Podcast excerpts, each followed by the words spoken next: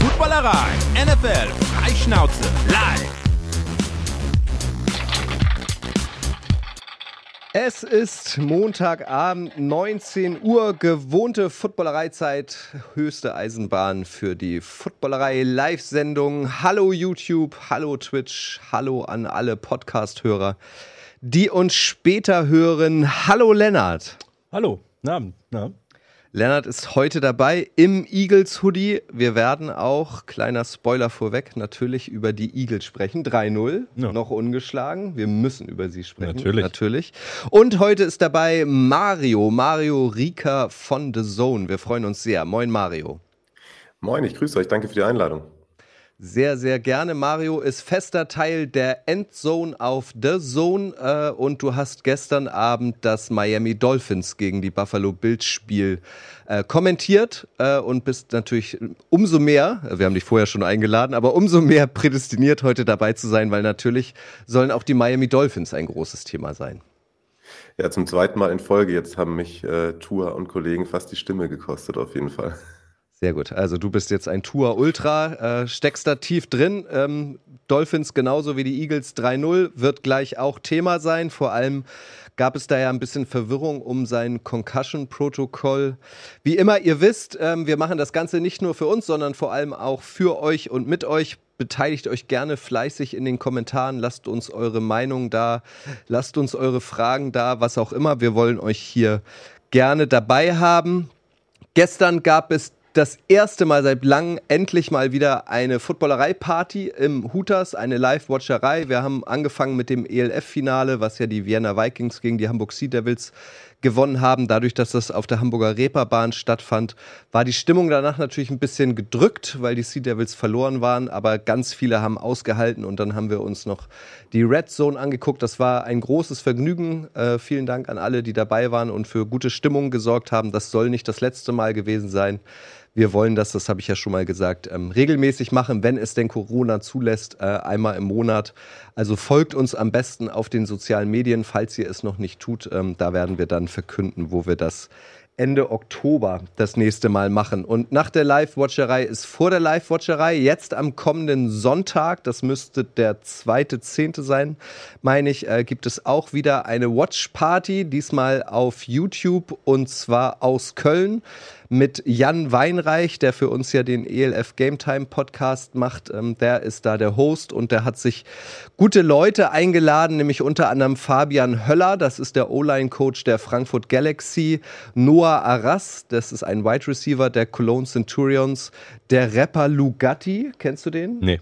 Ich kannte ihn auch nicht, obwohl das ja eigentlich so komplett meine Musik ist. Und die Rapperin äh, DP, die sind auch dabei und äh, die schauen zusammen ähm, Red Zone am, am Sonntag NFL Week 4 äh, und lassen sich dabei auf YouTube beobachten. Also wenn ihr Bock habt, ähm, da dabei zu sein, auch das soll ganz interaktiv sein, dann schaltet gern mal ein. Ähm, da werden wir noch ASAP den Livestream anlegen und euch dann auch den Link über Social Media weiterreichen. So, lasst uns mal direkt einsteigen. Ein Dank wie immer an dieser Stelle an König Pilsner, ein Cham auf euch, ein Cham auf dich, Mario. Ich bin beim Apfelsaft. Du bist beim Apfelsaft, das ist auch okay. Immerhin bist du auch nicht auf der Wiesen. Warst du schon auf der Wiesen dieses Jahr? Auf keinen Fall. Auf keinen Fall. Ist nicht deine Veranstaltung? Seit ein paar Jahren nicht mehr, nee. Man wird älter und reifer, ne? Es ist schon ein ganz, ganz schönes Trubel. Wenn ich viele Fans und äh, Leute haben möchte, dann gehe ich irgendwie Sport gucken in einem Stadion. Das ist mir dann Auflauf genug, ehrlicherweise. Das ist eine wunderbare Brücke. Äh, Die ähm, Empfehlung möchte ich auf jeden Fall auch noch loswerden, weil Mario macht nicht nur Football, sondern auch Fußball. Serie Amore heißt ähm, der Podcast, den er zusammen mit einem Kumpel macht und ihr, so wie der Name schon verrät, ähm, sprecht ganz viel über die Serie A, Fußball in Italien, richtig? Ja, genau, da ist irgendwie in, als so Kind der 80er, 90er irgendwann die Leidenschaft wieder aufgeblüht in den letzten Jahren, auch bei The Zone. Und da quatschen wir ganz viel über den Calcio. Hört da unbedingt mal rein. Serie Amore, wenn ihr euch für italienischen Fußball, für Catenaccio äh, interessiert, äh, absolute Hörempfehlung. Lennart, wir bleiben noch einmal ein bisschen im Entertainment-Bereich. Und zwar hat die NFL, wie ich finde, schon sehr früh verkündet, ähm, zu Woche drei, wer denn der Halftime-Act der Super Bowl Show sein wird. Und das wird niemand Geringeres sein als Rihanna. Ja. Holt sie dich ab. Bist du damit zufrieden? Ja, absolut. Also ähm, ist ein bisschen komisch, weil irgendwie letzte Woche geisterte ja die ganze Zeit rum, dass Taylor Swift eigentlich Headliner sein soll. Jetzt hat Rihanna gestern dieses Foto gepostet und dann wurde es ja auch ziemlich schnell sozusagen bestätigt von der NFL. Ähm, ja, ist, glaube ich, ein sehr, sehr guter Griff, ein absoluter Weltstar. Ihr letzter Hit, äh, gerade hier, liegt zwar schon ein bisschen, sag ich mal, zurück, aber wer Rihanna kennt, die macht eine klasse Show. Die hat definitiv, glaube ich, sechs, sieben, acht Lieder, die jeder kennt. Also ich denke, da können wir uns auf eine geile Show freuen. Ist das auch deine Musik, Mario? Mir ist eigentlich die Halftime immer relativ egal, muss ich gestehen. Letztes Jahr bin ich mal so als alter Hip-Hop-Head bisschen, bisschen aus den Pushen gekommen. Und ähm, aber ja, wie Lennart gesagt hat, ich glaube, bei Rihanna weiß man, was man bekommt und das ist genau das, was sie da haben wollen in der Halbzeit. Also ist nicht komplett meine Musik, aber holt mich, glaube ich, dann auch von der Show her eher ab als Taylor Swift. Gerüchte besagen, ähm, die NFL wollte sie schon 2019 haben, da hat sie aber abgesagt, weil sie nicht zufrieden war, wie die NFL mit Colin Kaepernick umgegangen ist. Jetzt hat sie sich doch breitschlagen lassen. Spannend finde ich noch, Lennart, ähm, das ist ja nicht mehr die Pepsi Halftime Show, sondern jetzt die Apple Music äh, Halftime Show. Meinst du, ähm, dass man ein Abo zukünftig brauchen wird, um äh, sich die Halftime-Show reinzuziehen? Oder trauen die sich das nicht? ich mich würde interessieren, wie sie es dann äh, umsetzen wollen. Also ob dann die Fernseher einfach schwarz werden, ja. außer man äh, hat ein Apple Music-Abo. Ähm, nee, ich glaube einfach, äh, also es war ja, glaube ich, relativ klar, dass Pepsi aussteigt als Sponsor. Ich glaube, das war relativ früh bewusst. Also so überraschend kam das nicht. Ähm, Apple Music ist natürlich schon auch ein, also krass, sage ich mal, als als Sponsor und als Marke, die dafür zu gewinnen. Also das ist für den, der Name ist natürlich, sage ich mal, schon was anderes. Marcel Saalfeld schreibt auf YouTube, ich hatte endlich gehofft, mal wieder ein wenig mehr im Bereich Rock. Ich träume ja auch mein Leben lang schon von Metallica, aber ich glaube, das wird mir die NFL nicht mehr erfüllen. nee. Es sei denn, es ist mal in der San Francisco Bay Area. Also so Metallica, das wäre doch mal super, oder nicht? Habe ich keine Beziehung zu, zu der Band. Aber du weißt immerhin jetzt Queen? Freddie ja, Mercury, ja. das können wir noch machen. Also wenn die spielen würden, ja, wenn die spielen würden, das, das würde ich jetzt auch ein paar Lieder kennen. sehr gut, sehr gut, sehr gut. Also lasst uns einsteigen. Äh, wir fangen direkt an ähm, mit den Buffalo Bills, die das Topspiel verloren haben gegen die Miami Dolphins. Ihr werdet es wahrscheinlich alle gesehen haben. Große Aufregung vor allem am Ende. Die Bills haben es nicht mehr geschafft, ähm, die Uhr anzuhalten. Äh, dadurch blieb es dann letztlich beim äh, 1921 aus ihrer Sicht. Ich glaube, das war der Offensive Coordinator, der dann da oben in den Rängen in seinem Kabuff saß und äh, sein Tablet zerstört hat vor Wut. Ähm, die Dolphins bleiben ungeschlagen, stehen jetzt bei 3-0, Mario. Ähm, worüber am meisten gesprochen wird, ähm, war diese Szene im zweiten Viertel. Da hat äh, Tua, der Quarterback der Dolphins, ordentlich einen verpult bekommen. Von Matt Milano war es, glaube ich, dem Linebacker der Bills.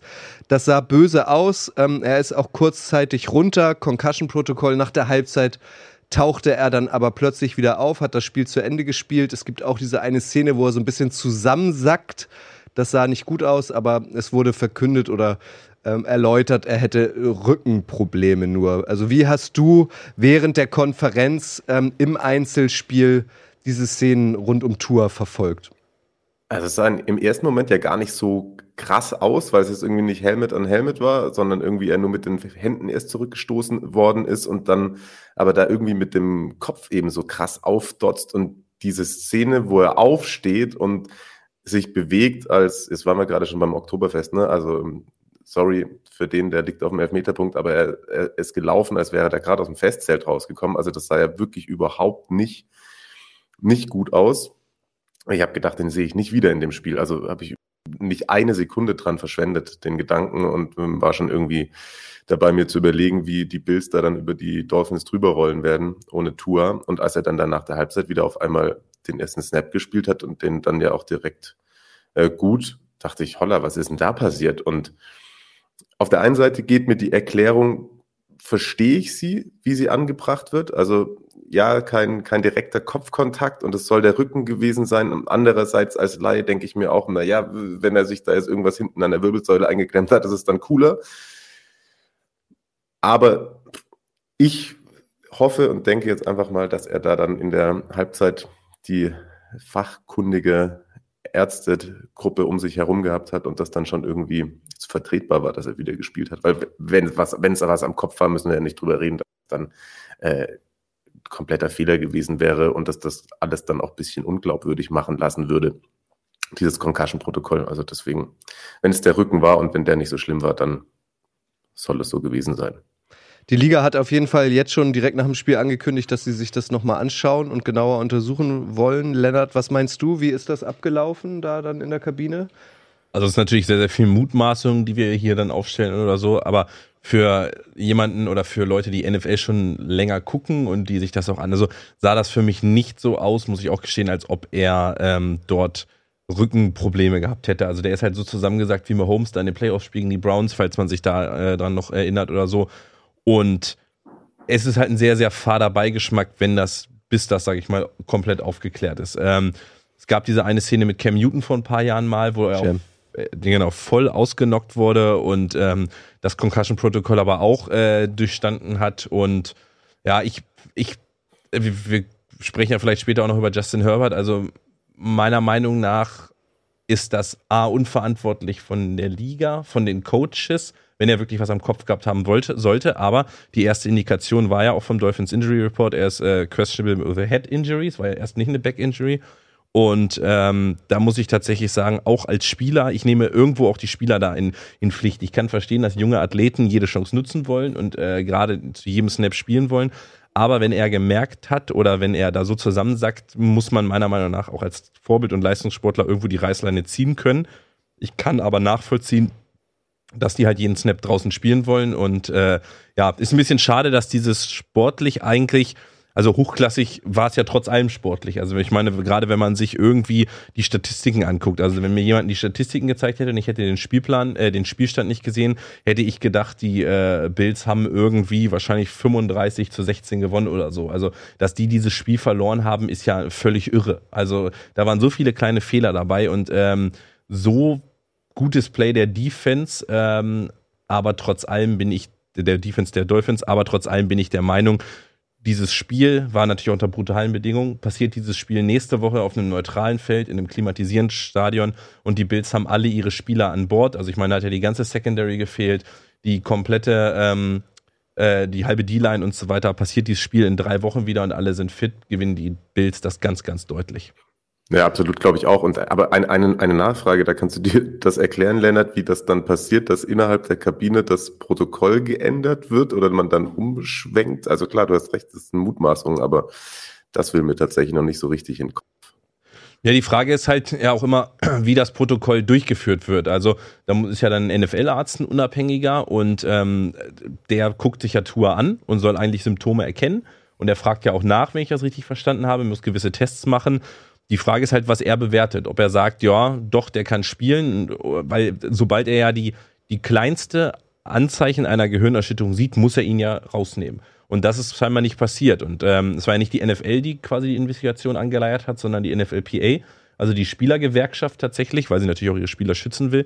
Deswegen bin ich jetzt gespannt, äh, wo das, ähm, wo das drauf, drauf hinläuft. Vor allem gab es ja auch noch einen Fall gestern, also beim, beim Bengals-Jets-Spiel hat es T. Higgins ja auch erwischt, auch Verdacht auf Gehirnerschütterung und auch der ist zurückgekehrt. Also ähm, ist ja, ist ja aller, aller Ehren wert, ähm, dass sie, äh, Stichwort CTE, ihre Spieler mehr schützen wollen. Aber wenn das dann so durchgeführt wird, dieses Concussion-Protokoll, oder man mutmaßlich vielleicht auch irgendwas da dealen kann, dann wird das ja ad absurdum geführt. Mario, das wird ja wahrscheinlich so laufen, das hat Lennart ja schon angedeutet, das sind junge Athleten, ähm, die wollen sich zeigen, wenn jemand sagt, Tour, du spielst, dann sagt er, okay, alles klar, mache ich. Ähm, die, da ist ja nicht viel mit Diskussion. Ähm, würdest du dir trotzdem manchmal wünschen, auch Justin Herbert wird hier ähm, in den, im, im Chat angesprochen, der ja auch sichtlich angeschlagen war, ähm, während des Chiefs-Spiels, aber auch gestern noch, ähm, obwohl das Spiel gegen die Jaguars schon entschieden waren, dass dann auch Spieler ähm, mündiger werden und sagen, nee, das ist, ich mach das nicht. Ich finde aber tatsächlich, wenn du dem zugeschaut hast, das fand ich fast noch krasser. Bei Tour muss man ja auch sagen, man hat dann glücklicherweise in der zweiten Halbzeit irgendwie auch keine Auswirkungen gesehen, wobei du das natürlich auch immer schlecht von außen beurteilen kannst, was dann da dann übrig bleiben würde, so es dann eine Kopfverletzung gewesen wäre. Bei Herbert fand ich, hat das Schmerzen bereitet beim Zuschauen und da ehrlicherweise finde ich nicht, dass er da mündiger wird. Da finde ich, da, da musst du ihn dann spätestens auch, als das Spiel irgendwie einfach nicht mehr umzubiegen war, da musst du ihn dann als Coach schützen. Ich glaube ganz ehrlich, dass in diesem Millionengeschäft sich so junge Leute, das kennt man selbst im kleineren vom Arbeitsmarkt, sich nicht trauen und sich auch nicht trauen dürfen, in so einer Branche Nein zu sagen. Ich glaube, alles andere wäre Augenwischerei, oder nicht? Wahrscheinlich, wahrscheinlich gerade da. Und sie sind es ja von klein auf auch gewohnt, ähm, einfach nur Befehle entgegenzunehmen. Das geht ja schon an der Highschool los und am College, da ist ja nichts mit Widerworten, sondern die sind ja darauf getrimmt. Wenn was der Coach sagt, ist quasi Gesetz. Ähm, ja, müssen wir mal schauen. Aber wir werden es natürlich weiter im Auge behalten. Ähm, war natürlich irgendwie eine große Storyline dieses Spiels. Ähm, Leonard hat es aber schon davon weggenommen und das, das können wir nochmal fortführen. Ähm, wenn man sich die, ähm, die Stats anguckt in der NFL, Receiving Leader, das sind nämlich Josh Allen und Tua gerade an 1 und 2.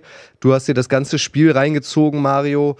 Ähm, wie würdest du es denn abschließend bewerten? War es glücklich für die Dolphins oder war es letztlich hochverdient, weil die Miami Defense auch ähm, so stark gespielt hat? Ja, die Defense war auf jeden Fall stark. Ich finde, das darf man nicht kleinreden, aber Leonard hat es eben auch angedeutet. Das war ein fehlerbehaftetes Spiel der Bills. Hatte auch auf jeden Fall Gründe mit dem Wetter, also und auch die Verletzungsbedingungen, Secondary Safeties, ähm, fünf Starter haben gefehlt. Ähm, dann ist noch der Center, Right, Tackle, Right Guard irgendwann auch ausgefallen. Ich glaube, ich hatte es auch noch nie, dass dann irgendwie so eine Art von Sonnenstich auf dem Injury Report stand die standen ja auch auf die ganze Zeit auf der knalligen Sonnenseite. Da hat es zwischenzeitlich dann gefühlt 39 Grad. Und ich finde, das hast du auch bei dem einen Fourth Down von, von Josh Allen gesehen, wo er den Ball so gnadenlos unterwirft. Da waren irgendwann einfach auch die körperlichen Umstände nicht mehr gegeben, dass da die beste Leistung abgeliefert werden konnte. Dennoch finde ich auch, dass sie vor der Halbzeit schon so viele Fehler gemacht haben. Also da kann man ja vor der Halbzeit noch ein Field Goal kicken und dann versucht man so einen ähm, Fake Spike, der, wenn sie Pech haben, zu einem Pick Six wird. Also da haben sie alles das, was man in den zwei Spielen davor irgendwie ihnen und Josh Allen zugeschrieben hat, dass er eben stark performt und dann auch noch so fehlerfrei ist. Das haben sie da überhaupt nicht hinbekommen. Und deswegen glaube ich, täuscht die 3 und 0 Statistik bei den Dolphins gewaltig. Wie siehst du das, Lennart? Ähm, ähnlich. Also ich finde die Dolphins so deutlich verbessert zu letztem Jahr und gerade Mike McDaniel muss man, glaube ich, ähm, Tribut zollen. Also seine Offense funktioniert deutlich besser als äh, die letzten Jahre. Tua sieht auch besser aus. Gestern fand ich, hat er zum Beispiel überhaupt kein spektakuläres Spiel gemacht, bis auf den einen Wurf halt. Aber dafür hast du halt Hill und Waddle, sage ich mal. Ähm, ich bin auch der Meinung, ähm, die Bills sind nach wie vor das beste Team der Liga, aber auch die stolpern mal. Und gestern, ich meine, es ist einfach, also ich habe mir wurde das gestern erst bewusst, ich habe das dann mal mir auch durchgeguckt, was Stadien auch für Tricks so haben. Also in Miami ist das echt so, dass das Auswärtsteam immer in einem vollen Sonnenschein bei den Spielen steht, das Heimteam geschützt ist. In Seattle ist zum Beispiel so gemacht, wenn Regen ist, steht das Auswärtsteam voll im Regen und das mhm. Heimteam ist geschützt. Und äh, gestern hast du es ja gesehen, also auch dieses Video danach von Tour und Josh Allen. Josh Allen hat gestern 63 Mal den Ball geworfen, äh, ist auch, glaube ich, noch zehnmal oder achtmal gerannt und der war natürlich völlig am Ende mit seinen Kräften. Und gerade dieser Fourth Down Pass, den ähm, Mario gerade angesprochen hat, das eigentlich ein ganz einfaches Gimme-Ding, also von dem. Da war ja jeder eigentlich, da dachte er, okay, klar, der steht frei, Touchdown, Bild, sie gewinnen das Spiel. Aber es war halt gestern nicht so. Der Pick Six, den Milano dann fallen lässt und so weiter. Das sind halt die Spiele, die, die verlierst du dann, aber äh, man hat es ja auch ganz klar danach irgendwie gemerkt, die Bills wussten, wissen um ihre Qualität, wissen, davon muss man äh, lernen und kommen besser. Aber können wir bitte nochmal über dieses Video von Ken Dorsey reden, diesem Offensive Coordinator. Also für mich ist das eins der Top drei Sportvideos aller Zeiten. Vor allen Dingen, er rastet völlig aus, ist voll und dann siehst du irgendwann, dass irgendwer wohl bemerkt, Mist, da ist ja eine Kamera ja, und das wird gleich gezeigt ja. und dann kommt diese Hand vor die Kamera gehalten. Also ich habe mich kaputt gelacht. Ich habe mir das heute zehnmal angeguckt und jedes Mal wieder bepisst vor Lachen. Also ich habe es mir auch ein paar Mal angeguckt, muss ich gestehen. Vielleicht könnt ihr mich da aufklären. Ich habe ähm, beim zweiten Mal dann ausschließlich aufs Tablet geschaut und hat er das komplett zerstört? Weil das sieht man da nicht mehr. Das geht irgendwie und bei den Zetteln, die er da auch noch liegen hat, irgendwie unter. Das muss er ja komplett zernagelt haben, oder? Ja, es wäre schön, wenn es da noch Bilder von gibt äh, oder so im Nachhinein oder es versteigert wird oder sowas. Aber es ist. Äh Hast du es auch gesehen, das Video? Ja, vor allem, er ist, ja, er ist ja zweimal ausgerastet. Ne? Also es gab schon mal eine kleine Einblendung, die ist dann wahrscheinlich untergegangen nach diesem Fourth Down, wo er nur vorne sein ähm, Playbook da irgendwie schon weggehauen hat. Und dann sieht man halt kurze Zeit wieder. Und ich habe gedacht, oh, sie, sie, sie waren ja nochmal dran, hat er sich da wieder schön eingerichtet und dann aber alles zerfetzt. ja.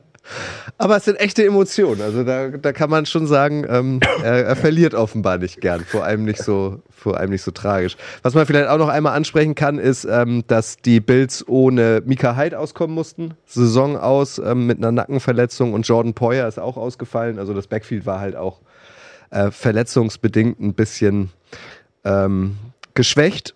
Jetzt äh, müssen die Dolphins am Donnerstag schon wieder ran und zwar bei den Bengals. Albert Steiger hat geschrieben, im ersten Power Ranking, was ich heute gesehen habe, stehen die Dolphins auf Platz 1. Ich bin Dolphins-Fan, aber das geht mir dann doch irgendwie zu schnell.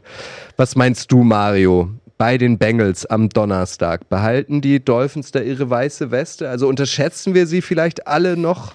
Oder ähm, renkt sich das dann automatisch wieder ein und auch die Dolphins können Spiele verlieren? Ich glaube, die Dolphins können definitiv Spiele verlieren und ihr müsst euch mal überlegen, wie das Narrativ schon ein anderes wäre, wenn es dieses vierte Viertel gegen Lamar und die Ravens nicht gegeben hätte. Also da waren ja irre Dinger dabei ähm, und da hat natürlich irgendwie Tour auch ein unfassbares Rating. Aber selbst da haben sie halt, sie haben diesen Speed Cheat Code mit Waddle und Hill aber zum Beispiel gegen die Ravens müssen wir auch festhalten, dass zwei von diesen Wahnsinns-Touchdowns eigentlich unterworfen sind. Und nur weil Hill so viel Vorsprung hat, weil er so schnell ist, kann er sogar noch auf, auf den Pass warten und macht trotzdem den Touchdown. Da fand ich tatsächlich jetzt eigentlich fast, wie Leonard auch schon gesagt hat, dass, dass dieses Game-Management gegen, gegen die Bills stärker und auch dieser eine Pass, da war ich glaube Dritter und 22, der dann auch wirklich ein enges Fenster geworfen wurde von ihm, das fand ich bisschen bemerkenswerter, ehrlicherweise noch. Aber sie haben halt die Waffen und der neue Coach versteht es auf jeden Fall so, diese, wenn es die denn gibt, so Busts irgendwie für sich auszunutzen in jedem Fall. Und deswegen können die jederzeit in einem Spiel wieder zurückkommen, würde ich sagen. Aber das ist jetzt halt nicht so, dass ich jede Woche einfach jetzt auf die wetten würde. Auf keinen Fall. Und ich glaube, gegen die Bengals ähm, ja, ich kann mir nicht vorstellen, dass die Dolphins 4 und 0 starten, ehrlicherweise. Dieses Spiel hat für mich auch für die Dolphins tatsächlich Trap Game überall, also ganz in Fett in groß drauf geschrieben. Die Bengals, die jetzt das erste Spiel gewonnen haben, ähm, die Dolphins, die jetzt 3-0 nach so einem Spiel gegen einen Favoriten, gegen den Super Bowl-Favorit und so weiter. Also Donnerstag, äh, es kann wirklich die Euphorie mitgenommen werden, aber irgendwie hat dieses Spiel, also Trap Game und die große Ernüchterung und Joey Burrow geht völlig auf. Ich kann es mir einfach vorstellen. Macht das denn Spaß? Also dadurch, dass du jetzt zweimal in Folge die Dolphins ganz in Gänze geguckt hast, das machen ja sonst auch nur Dolphins-Fans, die Dolphins anzuschauen, weil das war ja sonst auch nicht so. Also es war jetzt nicht immer ein Leckerbissen, sich Ach, die, die, Dolphins 60 Minuten anzuschauen. Nee, die, die Spiele waren äh, exzellent, exzellent. Also da bin ich schon ein bisschen, bisschen ähm, enttäuscht, dass ich am Sonntag dann nicht wieder mit am Start bin. Da bin ich in der Bundesliga Hertha gegen Hoffenheim, vielleicht wird es ähnlich spektakulär. das, das, ist natürlich, das ist natürlich auch ein Leckerbissen. Äh, Mirko Prerauer schreibt noch bei YouTube, hey, sorry, aber Josh Allen saß die ganze Zeit im Schatten. Bitte hört mal auf mit dem Mimimi im Dezember oder Januar in Buffalo ist eben auch kein Kindergeburtstag.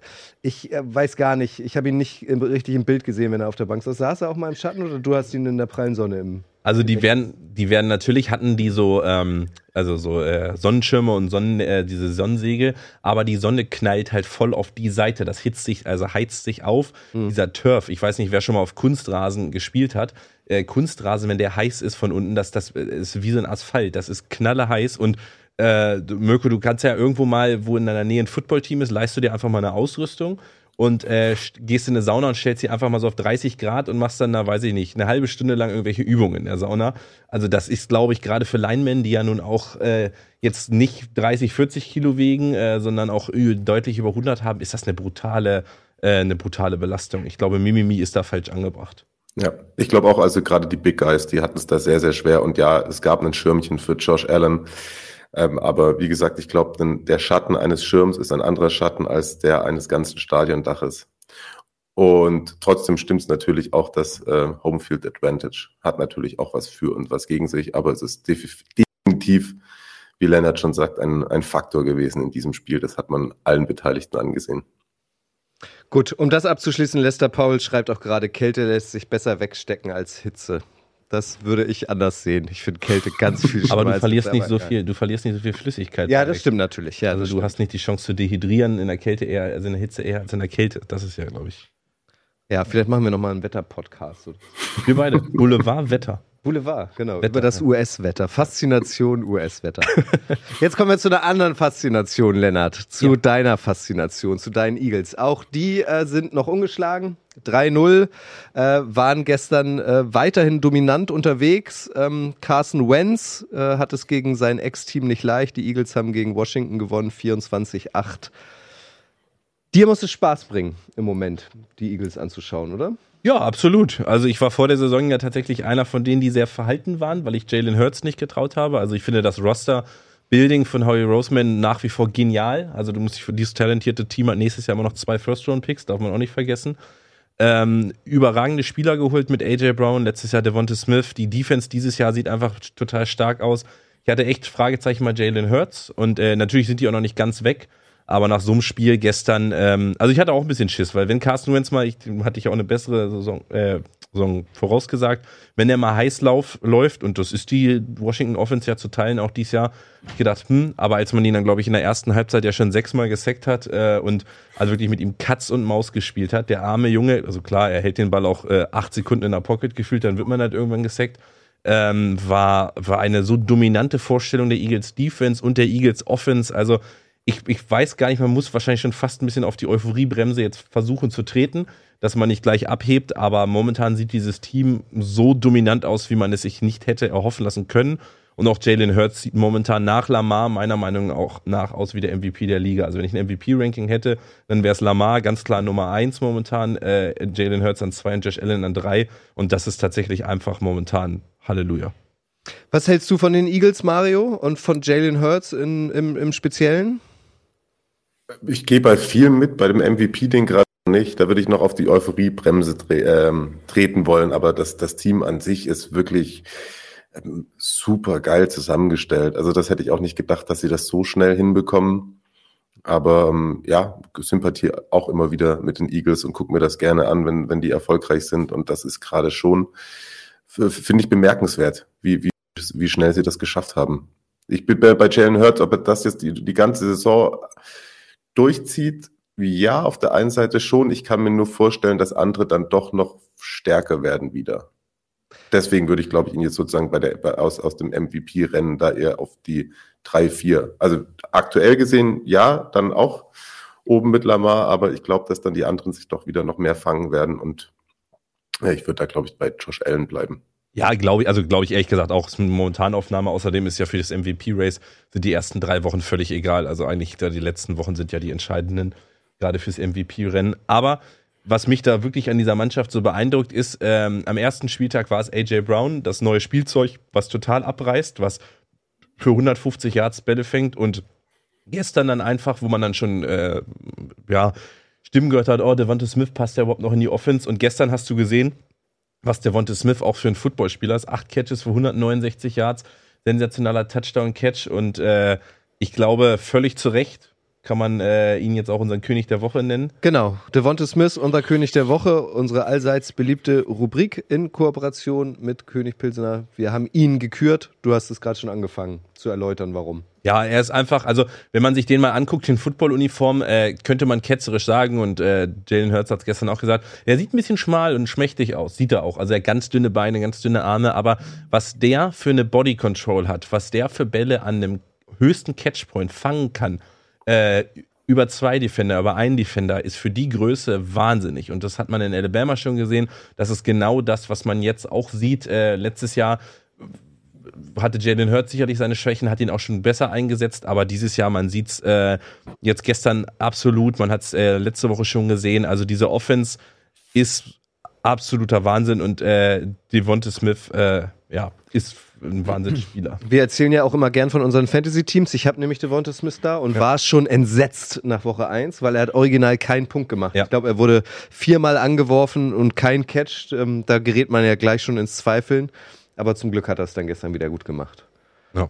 Das, ja, definitiv. Also, es ist ja, und das ist halt das Problem bei dem Eagles Receiving Core. Also, die haben alle ein sehr hohes Ceiling. Ich glaube aber nicht, dass irgendwer von denen eine klare Baseline hat. Also, Bis äh, für Fantasy meine ich. Also bis auf Hertz, der ist ein super, aber ansonsten hast du, AJ Brown kann wahrscheinlich mal, macht gestern auch über 10 Punkte, du musst halt echt, ähm, du musst halt echt aufpassen. Aber soll auch nicht zu kurz kommen, die Defense gestern. Ich meine, Carsten Wentz wurde neunmal gesackt. Das muss man sich mal vorstellen. Neunmal haben die Eagles Carsten Wentz gesackt und äh, das ist tatsächlich, äh, also die, ich, ich war hellauf begeistert. Ähm, aber die Eagles haben jetzt in der zweiten Woche in Folge in der zweiten Halbzeit einfach keinen Punkt gemacht. Muss man auch mal so sagen. Ja, also ja. die Vikings nicht und jetzt auch nicht. Ja, im Chat ähm, sorgt auf jeden Fall ähm, dein Hertz im MVP-Race auch ähm, für Diskussionen, würde ich es mal nennen.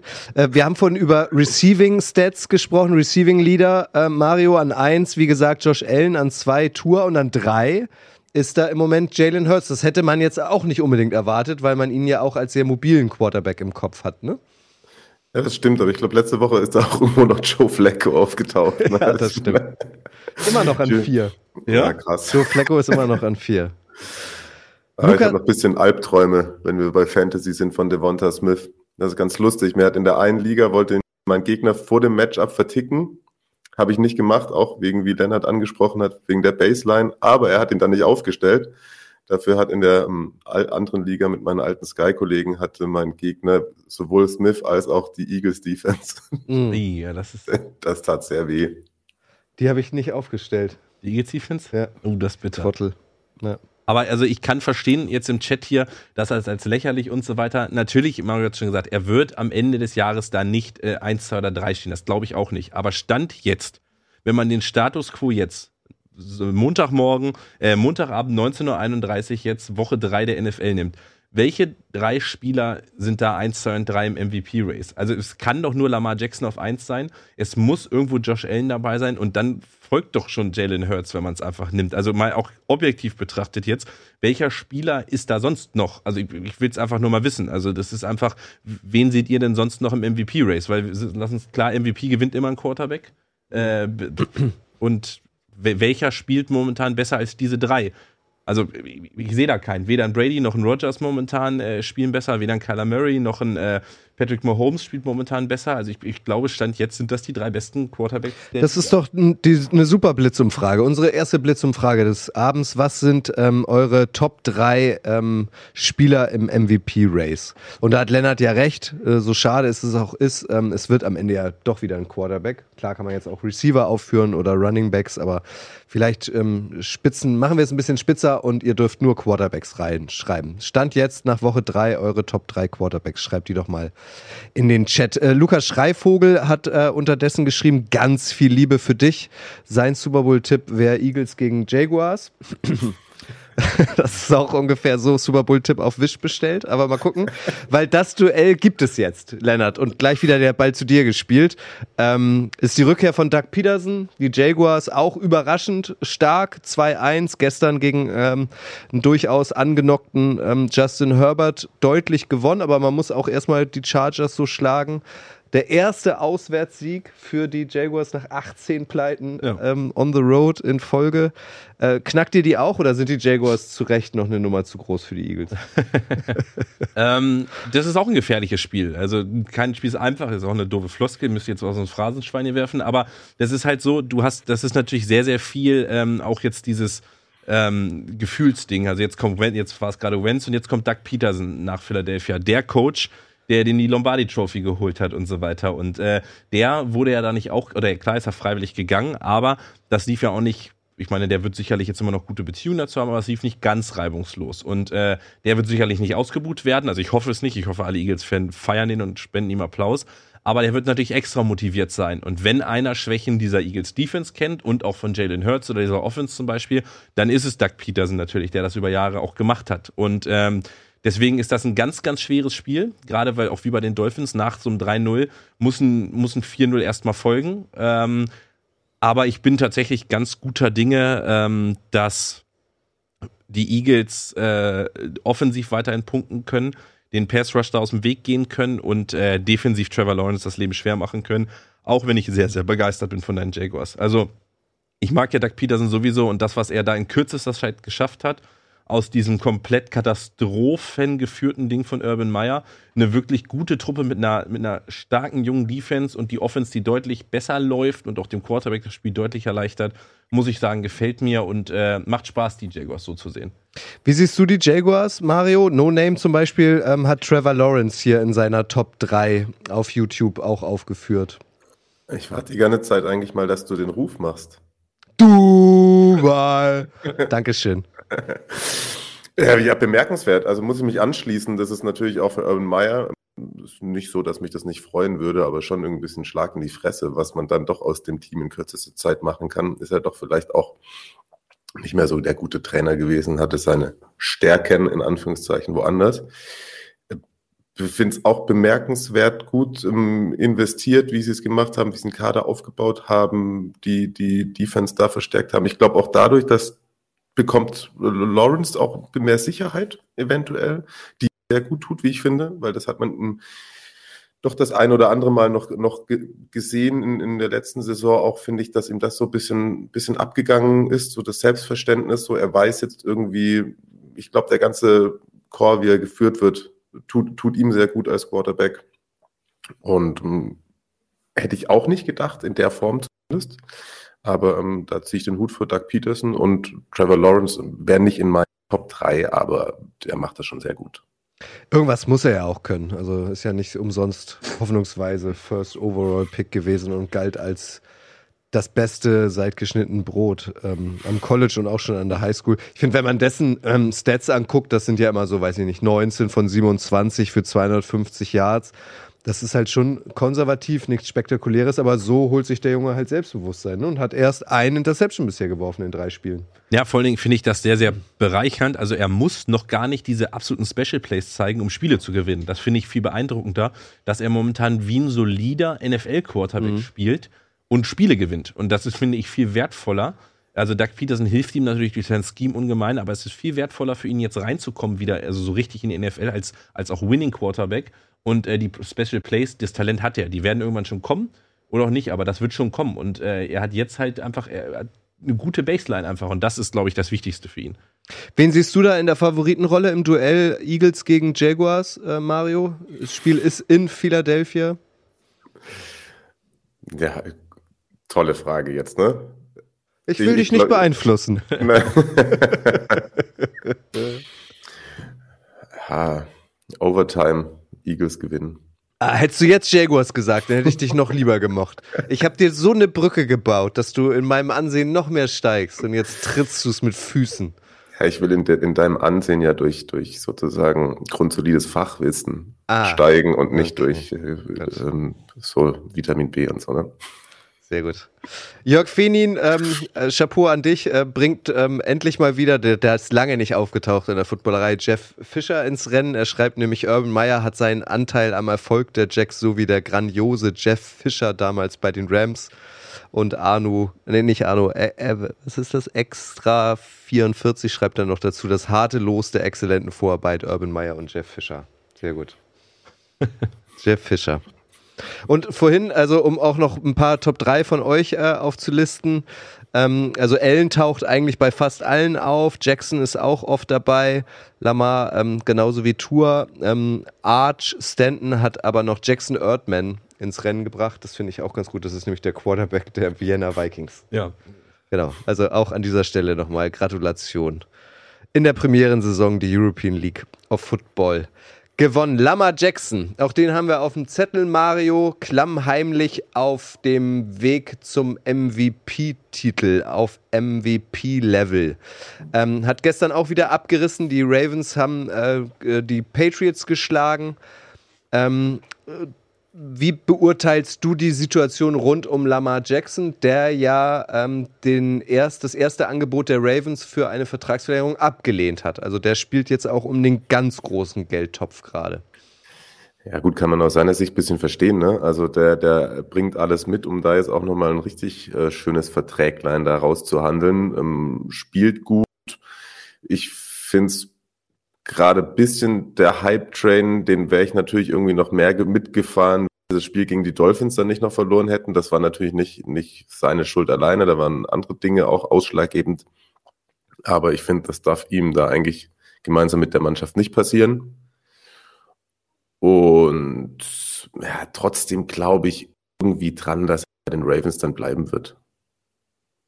Also ich glaube, sie werden ihm da was hinplättern. Das ist irgendwie auch schon, das ist so vom ganzen Franchise-Building und so, dass, also ich, ich möchte dran glauben, dass er sich auch so sehr damit identifiziert und da so hinpasst, wie sie die letzten Jahre da für ihn ähm, den Teppich ausgerollt haben und er ja auch gerne über diesen Teppich geht im Spiel.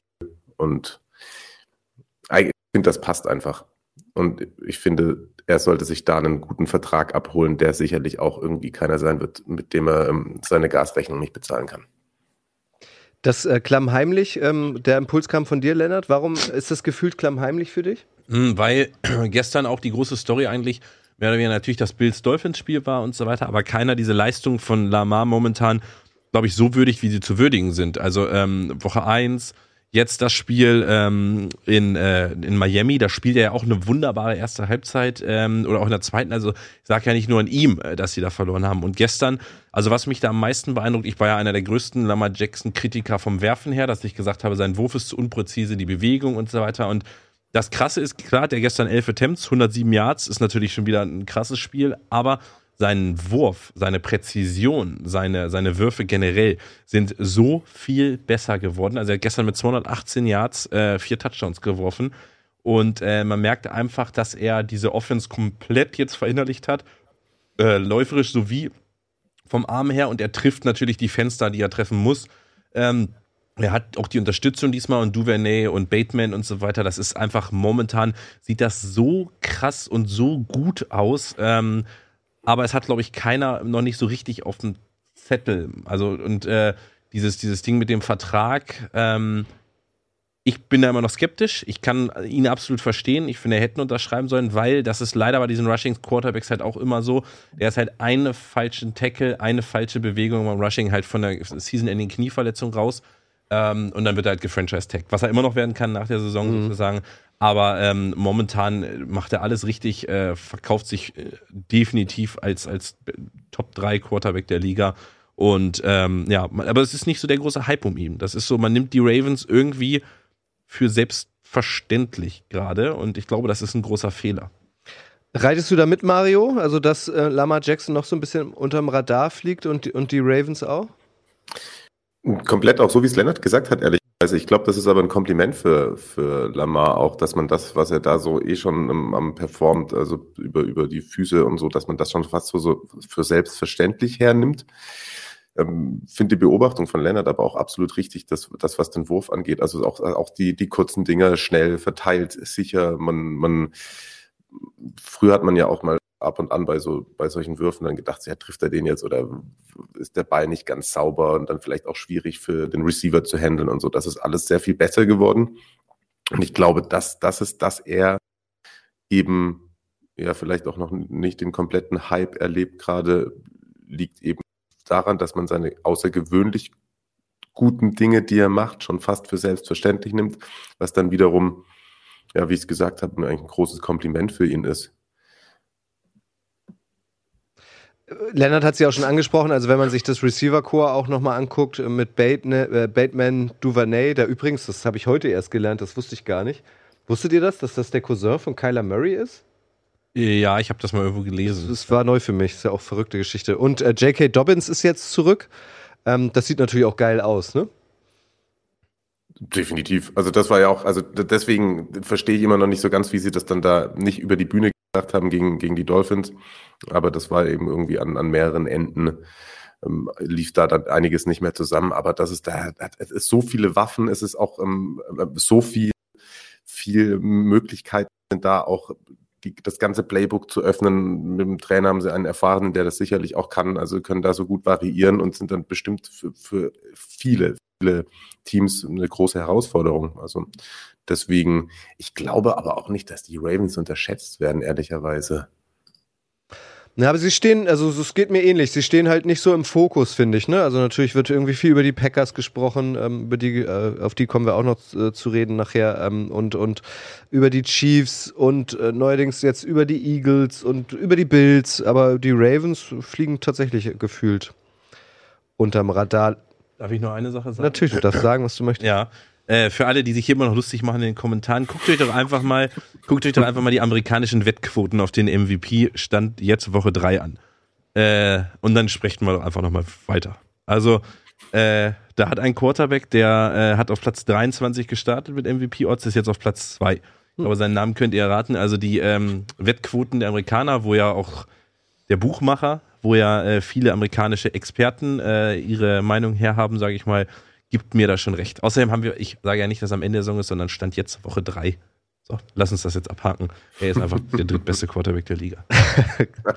Lass uns abschließend nochmal über die Patriots sprechen. Äh, Mac Jones, äh, letztes Jahr der beste Rookie-Quarterback, hat Probleme, irgendwie in diese Saison zu kommen. Hat sich jetzt gestern kurz vor Schluss auch noch am Knöchel verletzt. Ähm, das letzte, was ich gelesen habe, war, dass äh, es die Befürchtung gibt, er würde sechs bis acht Wochen ausfallen. Was dann bedeutet, es wäre Brian Hoyer Zeit bei den Patriots, Mario. Kannst du dir das vorstellen, dass der jetzt tatsächlich der Spielmacher bei den Patriots wird oder ähm, schüttelt Olle Bill da noch irgendwie jemand anders aus dem Ärmel? Vorstellen möchten, davon kann auf jeden Fall keine Rede sein. Also dann wird das ja auf jeden Fall da alles nicht besser, auch äh, ohne es jetzt mit den Patriots zu halten. Aber es wäre, finde ich, irgendwie schon bitter für Mac Jones. Ich fand, der sagt am, am Sonntag da, ich habe es nur aus dem Augenwinkel verfolgen können, so ein bisschen so zwischenzeitlich, dachte ich so, er sah gar nicht mal so schlecht aus, wie, wie man vermutet hatte nach dem Saisonstart. Also hat sich da so ein bisschen reingegroovt, ist irgendwie ein paar Mal gut gelaufen, ein paar Mal gut die Mitspieler getroffen. Hm, hätte ich mir gerne irgendwie die Entwicklung jetzt noch länger angeguckt unter Belichick als, als jetzt irgendwie Backup-Quarterback, ehrlicherweise.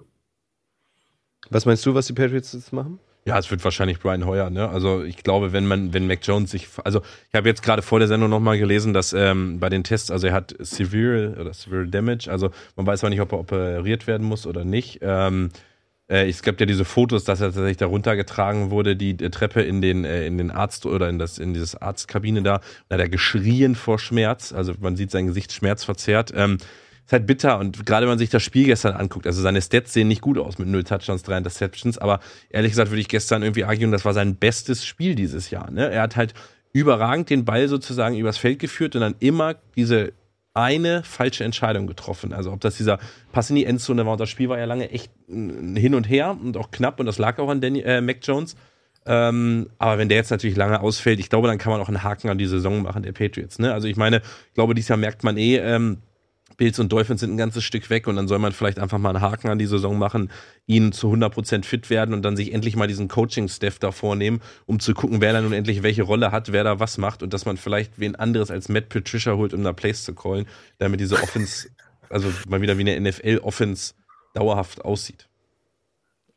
Ja, definitiv. Also ich glaube, da ist die Baustelle ehrlicherweise größer, weil ich glaube, also Mac, Mac Jones hat das Potenzial und wenn er fit ist. Und wie, wie gesagt, das ist vielleicht irgendwie, wenn wir vorhin über Lawrence gesprochen haben, so der, der braucht dann auch mal ein Spiel, Mac Jones eben, wo er dann auch die von die Lennart angesprochenen falschen finalen Entscheidungen dann mal in einem Spiel drei, vier richtige trifft, um dann diese dieses Gewissheit zu haben, dann auch wieder irgendwie auf der Siegerstraße zu sein. Und dann bringt er ja sonst auch sehr viele Dinge mit, die ihn zum guten Quarterback machen.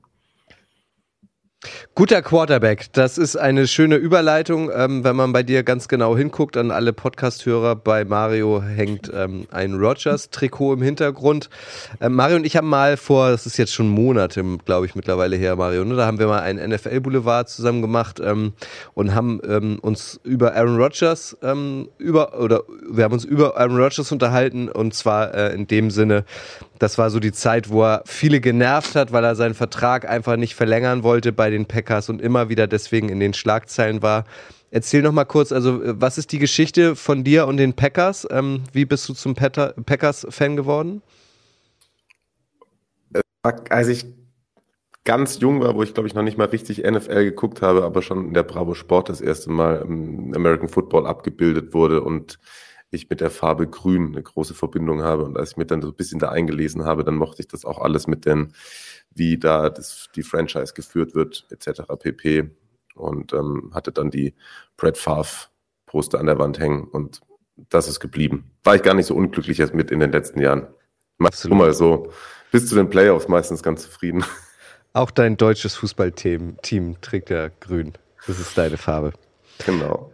Äh, Duell der Giganten gab es äh, gestern Abend auch noch. Äh, das fünfte Duell insgesamt, wenn man die Playoffs mit einbezieht zwischen Olle Brady und Aaron Rodgers. Der zweite Sieg äh, für Rodgers. Wenn man es auf Ergebnis schaut, ähm, hätte man so einen Ausgang der Partie nicht unbedingt erwartet, oder?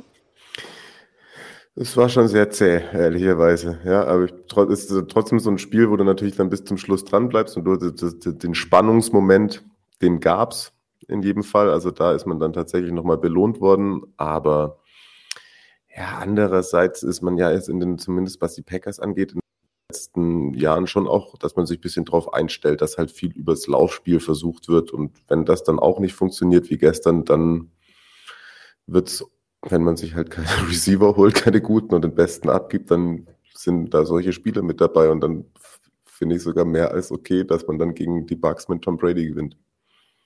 Auf beiden Seiten, Lennart, gab es Verletzungsprobleme, auch vor allem bei ähm, den Passempfängern. Ähm, wie, wie bewertest du letztlich dieses Ergebnis 14-12? Da hat wahrscheinlich kein Mensch drauf getippt auf dieses Endergebnis.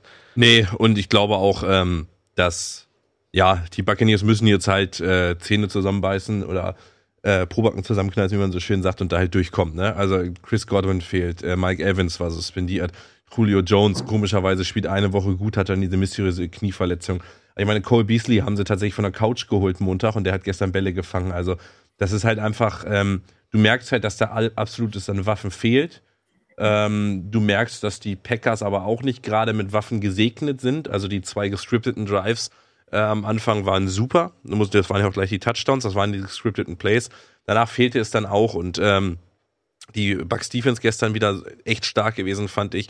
Äh, Aaron Rodgers dann auch ähm, abgebaut, Brady gestern nicht stark gewesen. Also das war gestern so, so viel Hype um gar nichts. Irgendwie fand ich, also Spiel natürlich für alle Fans der Mannschaften Spannung und so weiter. Aber sind wir mal ehrlich, äh, beide Teams ähm, werden in die Playoffs kommen, da bin ich mir ziemlich sicher. Und dann sollten die nochmal aufeinandertreffen, wird das auch ein ganz anderes Spiel. Dann hat Romeo Dubs eine ganze Saison hinter sich. Ähm, dann spielen wir äh, den Buccaneers wieder alle fitten Leute und ähm, ja, dann äh, kann man, glaube ich, äh, da ein ernsthafteres Urteil drüber, drüber fällen. Aber Stand jetzt war das ein sehr, sehr wichtiger Sieg für die Packers, weil 1-2 zu gehen war jetzt nicht so geil gewesen. Ähm, Gerade da die Vikings jetzt auch wieder gewonnen haben. Und äh, ja, was mich tatsächlich noch freut, ist, dass David Bakhtiari gestern äh, wieder gespielt hat. Ähm, ganz eigenartig, habe ich noch nie bei einem Left Tackle gesehen. Der war äh, in der O-Line auf einem äh, Pitch Count. Also das heißt, dass man nur gewisse, also das wird gezählt, wie viele Snaps er spielt und es sind nur gewisse Anzahl an Snaps für ihn maximal angesetzt, weil er sehr, sehr lange verletzt war mit seinem Knie und ähm, sieht man mal O-Linern sehr, sehr selten. Aber äh, hat sich gut nach dem Spiel gefühlt, hat er gesagt. Also ähm, ist eine, eine Riesenverstärkung, wenn Jenkins und Bakhtiari wieder in dieser O-Line spielen wo die Buccaneers extrem schwach waren, trotz Brady, das hat mich irgendwie gewundert, ist bei Third Downs. Nur zwei von elf converted. Das, das passt irgendwie gar nicht so richtig, ne? Ja, es ist, ähm, das ist halt Adrian Franke, äh, noch der Soundkollege von Mario, hat das gestern so ein bisschen getwittert. Ähm, die Offense der, der Bucks und auch der Cardinals, hat er geschrieben, sind halt darauf aus, dass die Quarterbacks halt sehr stark sind und die Receiver ihre Routen gewinnen und gerade Packers und, ähm, und auch Rams war das, dass man halt das Scheme die Receiver freispielt. Und ähm, du hast gestern halt gesehen, ähm, dass die Bucks Receiver einfach qualitativ nicht gut genug waren, um ähm, um am Catchpoint regelmäßig zu gewinnen. Und äh, deswegen, glaube ich, war diese äh, schlechte Third Down äh, Conversion dann, äh, Rate dann auch so da, weil ähm, trotz allem Lobes für Brady und trotz allem äh, Bewunderung, wie er mit 45 ist, ohne Waffen ist der auch nicht mehr der, mhm. also der braucht halt auch die Waffen, äh, um weiterhin auf diesem Level zu spielen. Und ja, so kommt das dann leider. Wenn wir dich dabei haben, Mario, dass äh, die, die Packers irgendwie auf der Receiver-Position nicht überdurchschnittlich besetzt sind, ist ja nicht neu. Jetzt ist auch noch Devonte Adams weg. Ähm, ich ich finde es total schwierig, irgendwie die, die Packers zu greifen. Das Laufspiel hat gestern auch nicht so gut funktioniert. Also ich bin da bei Leonard, ich glaube auch, das ist ein potenzieller Playoff-Kandidat, aber äh, was erhoffst du dir als, als Packers-Sympathisant von dieser Saison? Siehst du sie wieder im NFC Championship Game als Verlierer vom Platz gehen oder? Das wäre tatsächlich, glaube ich, schon das, das höchste der Gefühle, ehrlicherweise. Also Playoff, glaube ich, machen sie auf jeden Fall. Für mehr wird es da so nicht reichen. Und da muss man sich auch so ein bisschen mal im Klaren darüber werden, was man da dann in den nächsten Jahren noch anstellen will, nachdem man Rogers jetzt nochmal die, die Taschen voll gemacht hat. Ähm, ich, ich, ich mag das sehr gerne, wie sie es mit Dylan und Aaron Jones spielen, auch weil ich Aaron Jones in äh, zwei Fantasy-Ligen habe. Also von daher, das war letzte Woche zum Beispiel, hat das sehr gut funktioniert, da hat er alles umrandaliert und, und Hände sind auch noch sehr viel besser gew geworden. Dylan kann einsetzen, um mal irgendwie dem mal ein bisschen äh, Workload abzugeben. Aber ähm, du wirst halt teils ausrechenbar, was mich optimistisch stimmt, ist ähm, Romeo Dobbs. Ich finde, man hat es schon, auch wenn man ihm ja nachsagt, dass, dass Aaron Rodgers ja da auch irgendwie vielleicht ein bisschen unangenehmer Teamkollege ist und er schimpft oft über die. Trotzdem ist das ja eine Art und Weise, mit dem es ihm doch oft gelungen ist, dann auch irgendwie jüngere Receiver weiterzuentwickeln und die in eine Position zu bringen, wo die dann doch auch auf einmal funktionieren.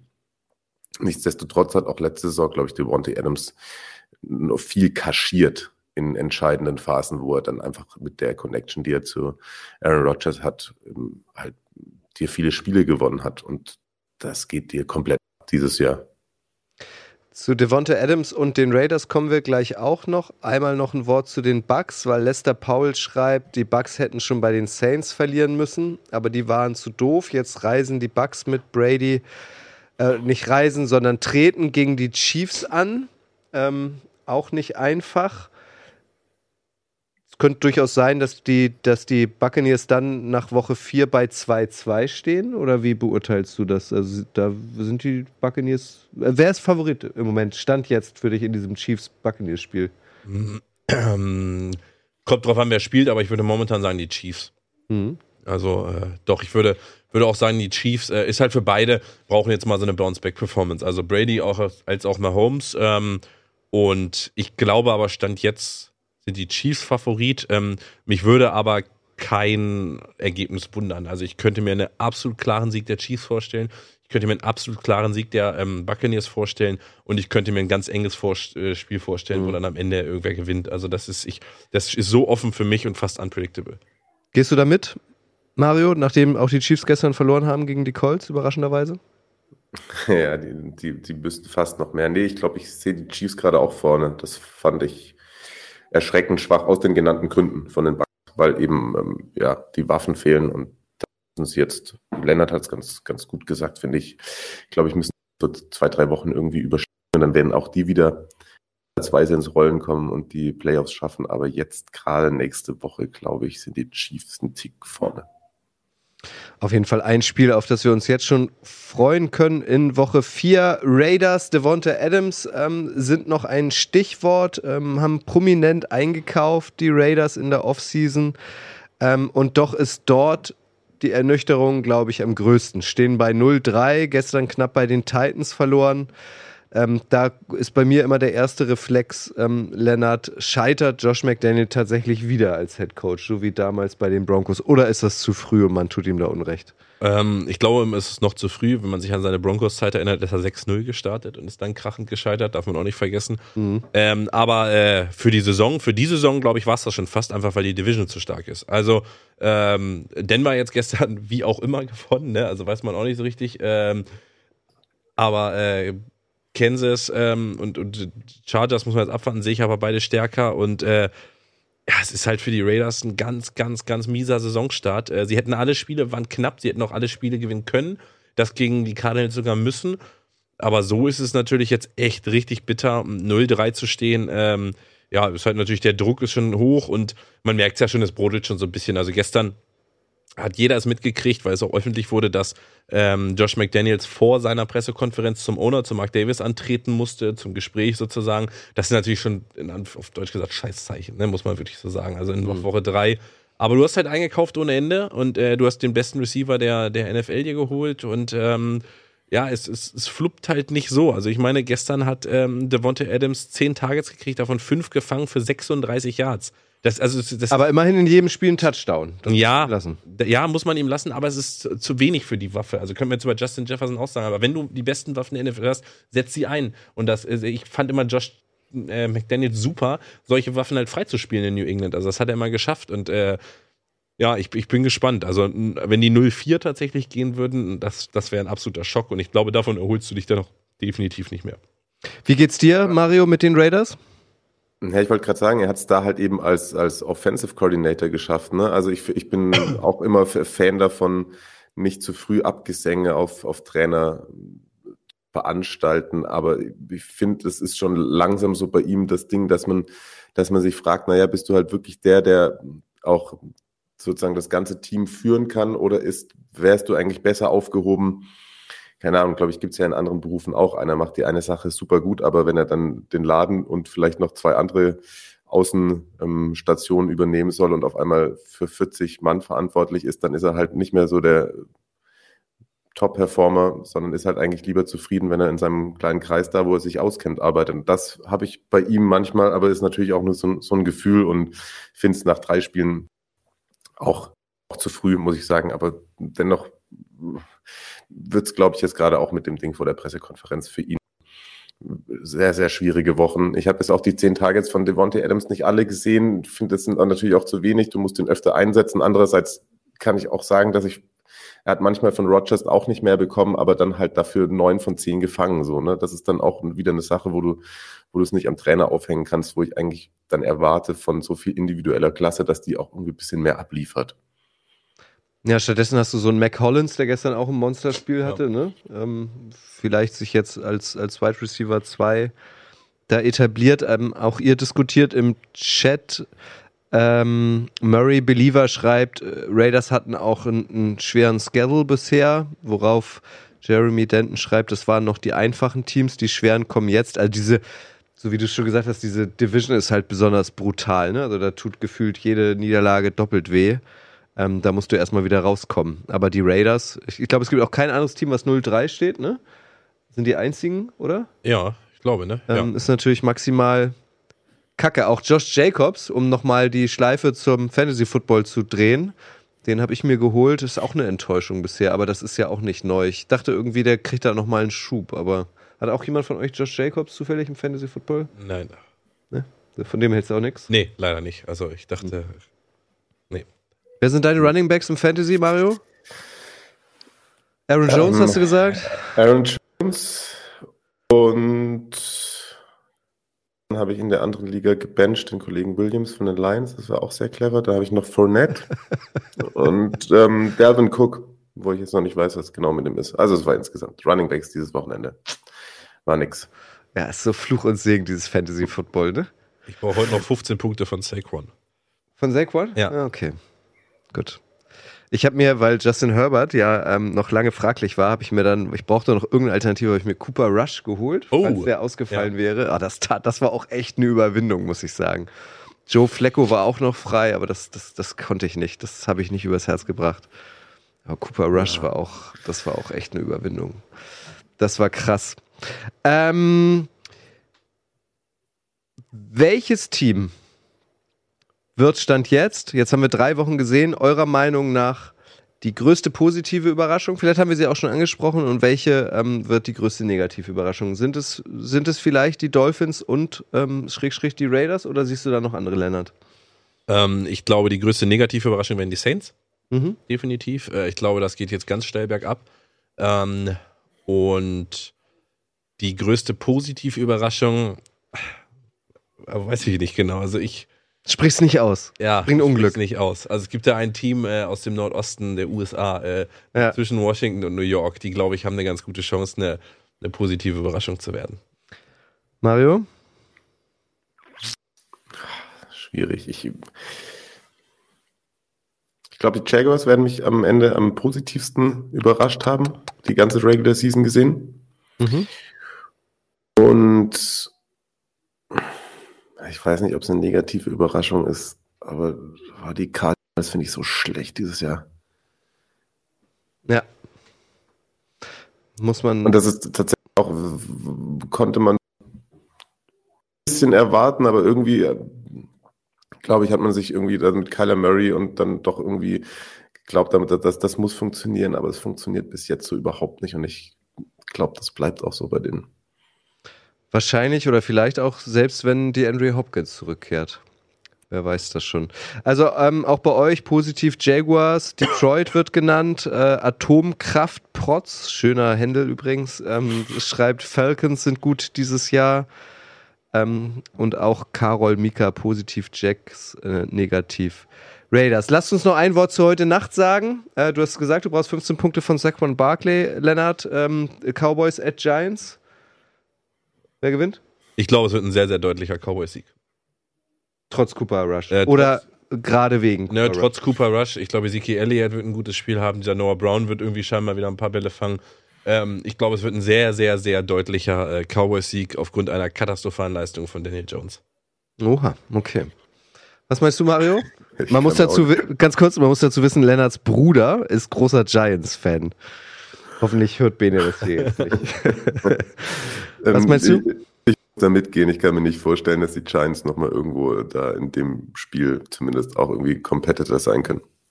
Ey, die sind 2-0, was ist denn los? Da Ja, aber das ist halt auch schon genug. Giants Hype Train. Nee, der Hype-Train, der muss jetzt mal bis sechs Wochen aussetzen, glaube ich. Gut, also mal sehen, was dieser letzte, dieses letzte Spiel noch bringt heute Nacht. Ähm, auch ihr seid herzlich eingeladen, ähm, nochmal schnell in die Kommentare zu schreiben, äh, wie dieses Spiel eurer Meinung nach ausgeht. Sag nochmal abschließend, Mario, du hast es schon angedeutet, äh, jetzt am kommenden Wochenende bist du nicht im NFL-Einsatz, sondern im Bundesliga-Einsatz, richtig? Genau, ich darf im Olympiastadion sitzen und Hertha gegen Hoffenheim kommentieren. Auch schön. Ein Spiel für alle Fußballliebhaber. Ein Spiel für alle Fußballliebhaber. Ähm, und Serie Amore gibt es immer wann? Gibt es da einen festen Tag?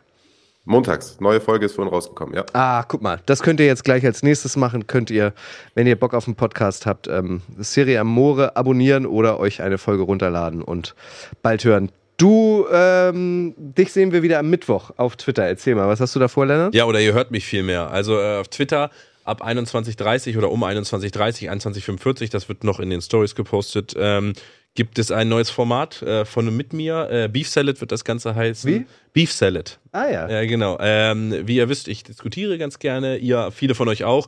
Und ihr habt, wir haben jetzt die Chance, tatsächlich das einfach mal so Mano a Mano zu machen. Also ich werde ein paar Thesen oder ihr könnt ein paar Thesen mitbringen. Wir werden das Ganze über Spaces machen äh, und wir werden einfach sprechen über äh, kontroverse Dinge ähm, und äh, Beef Salad der Name, weil es soll ein bisschen beefig werden und Salat, es soll ganz viele bunte Sachen. Also ein Salat ist ja nur gut, wenn ganz viele Sachen drin sind. Es soll ganz viel äh, Verschiedenes drin vorkommen. Ähm, gucken mal, wie lange wir da die erste Folge machen äh, und dann soll es das erstmal alle zwei Wochen geben, je nachdem, wie es ankommt. Ja, aber ihr sollt sehr viel zu Wort kommen, ihr sollt äh, mich in Grund und Boden argumentieren. Ähm, äh, ich habe da Lust drauf, ich hoffe ihr auch. Also 20, 21.30 Uhr, 21.45 Uhr, Twitter Spaces, Jetzt am kommenden Mittwoch. jetzt am kommenden Mittwoch, ähm, aber Erinnerungen gehen auch noch raus über unsere Social Media Plattform. Genau, und wer nicht live dabei sein kann, ähm, Twitter bietet das an, dass man dann auch diesen Talk ähm, über den Footballerei-Account noch nachhören kann. Genau. Und da könnt ihr ja dann das MVP Jalen Hurts Race, die Diskussion auch, auch fortführen. Wer das möchte, kann das gerne mit mir machen. äh, denke aber, andere Themen sind da interessanter. Sehr gut, sehr gut. Morgen, äh, das sei euch noch empfohlen, gibt es die neue und auch letzte Folge erstmal von ELF Game Time. Da blicken Jan Weinreich und Sebastian Silva Gomez nochmal auf das äh, Finale zurück zwischen den Vikings und den Sea Devils. Und ansonsten findet ihr auch angepinnt auf unseren Kanälen ähm, den, den Wochenplan der Footballerei. Jeden Tag gibt es was Frisches auf die Ohren. Ähm, da ist für jeden auf jeden Fall was dabei.